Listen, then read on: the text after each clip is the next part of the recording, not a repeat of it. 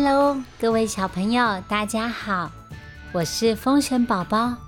今天宝宝要继续跟大家说板桥三娘子的故事。在说故事之前，宝宝要来感谢，特别感谢长期支持我们、赞助我们的朋友，有大家的加持，风神宝宝才可以继续说好听的故事。给大家听，更谢谢一直听故事的大朋友、小朋友，还有家长们。喜欢我们的故事，欢迎分享给你的同学朋友，让他们也一起来听风神宝宝说故事吧。那今天的故事要开始喽。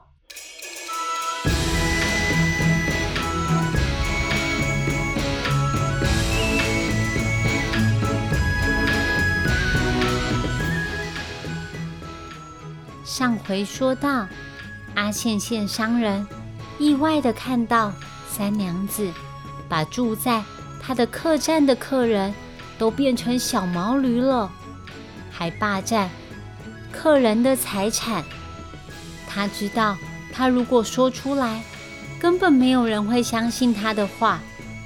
他只能胆战心惊的赶快完成旅程。阿宪宪商人。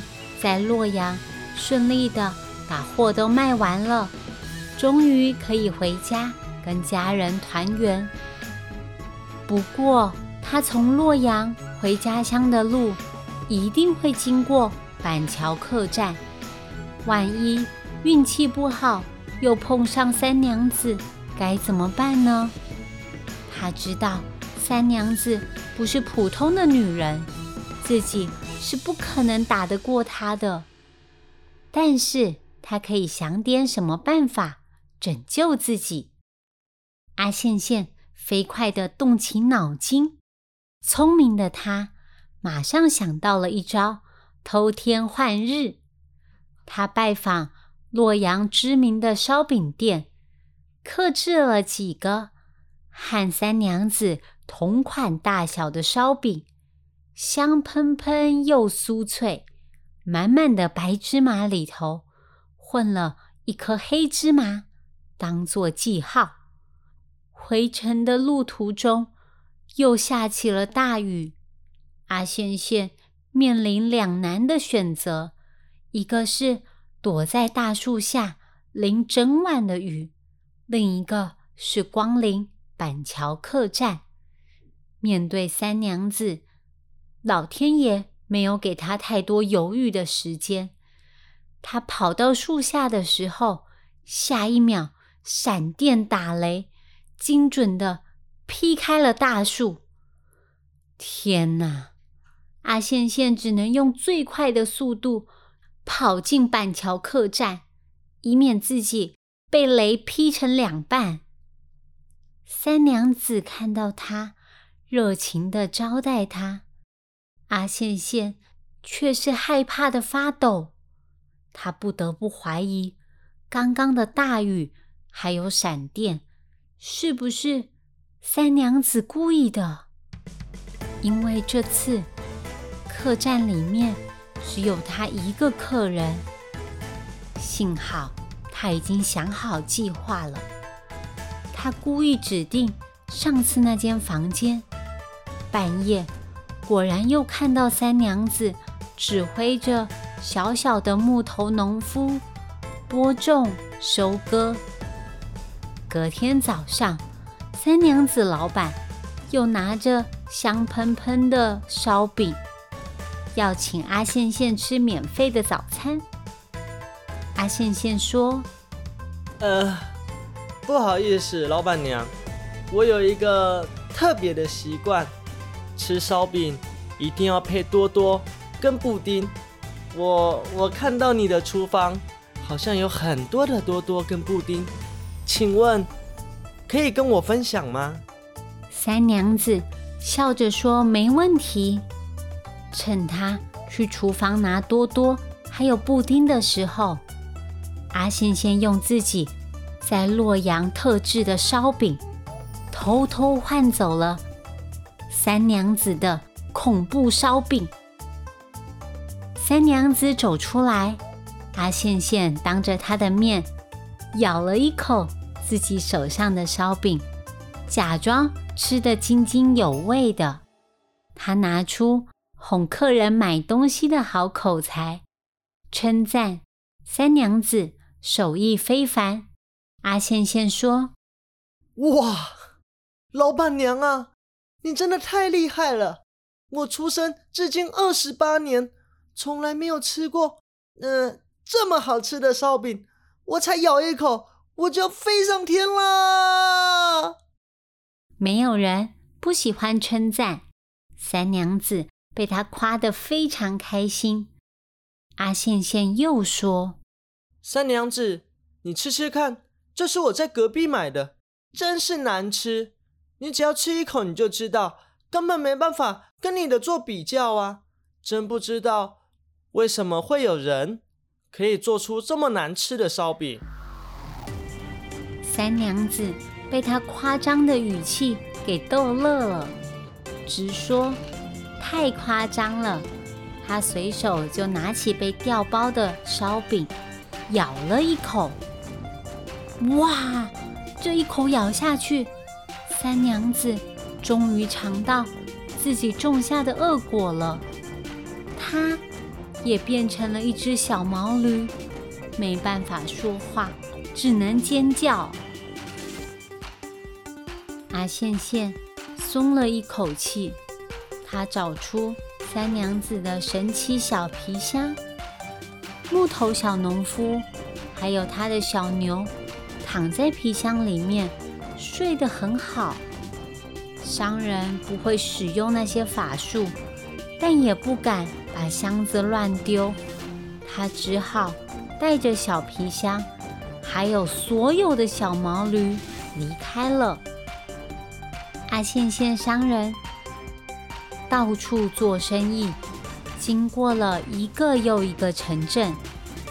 有一天，有一个老道士在路上拦住了他，上下打量他的小毛驴们。老道士说：“ 三娘，我终于找到你了。”老道士念了一个咒语，所有小毛驴都变回原本的样子。客人们纷纷跟老道士说谢谢，哭着跑回家。还有一个小毛驴。也就是三娘子变回原本的模样，她低着头。老道士向阿羡羡解释了一切。原来三娘子是他的徒弟，他没有好好修行，跑到人间犯了错误。老道士解救了那些变成驴子的客人，也循着线索。找到了阿宪宪商人，希望他可以让自己把三娘子带回去，好好的改过自新。三娘子低头道歉。她变成小毛驴之后，每天都要载很多货物，没办法抗议，有苦难言。他终于懂得那些受害。旅客的心情了。阿宪宪商人将神奇的小皮箱还有三娘子交还给老道士。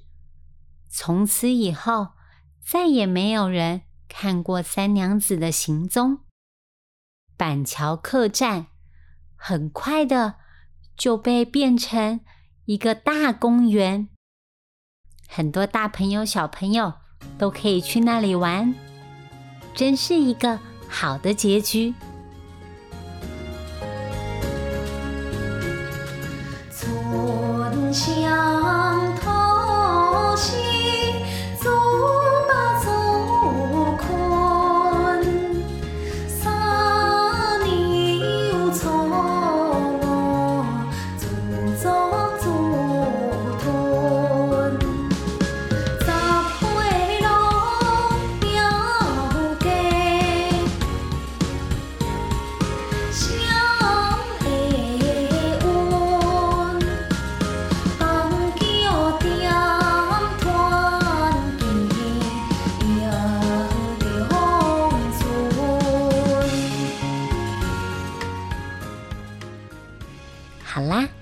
朋友，今天的故事说到这里。今天风神宝宝要问大家的问题是：请问你们商人阿线线喜欢吃烧饼配什么东西呀？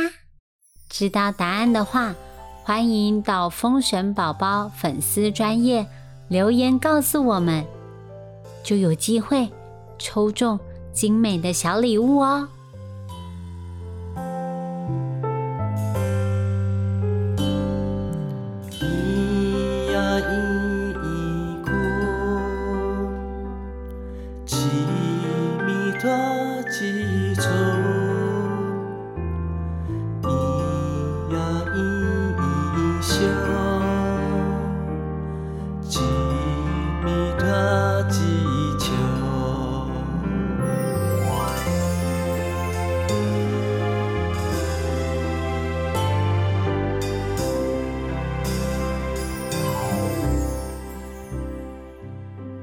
今天最后，风神宝宝要教大家的台语是：没关系，没关系，没关系，没关系。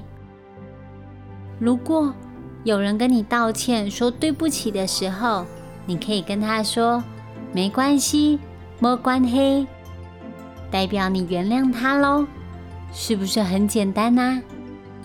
喜欢我们的故事，欢迎到 Apple Podcast 给我们五星评价，也可以留言告诉我们你还想听什么故事呢？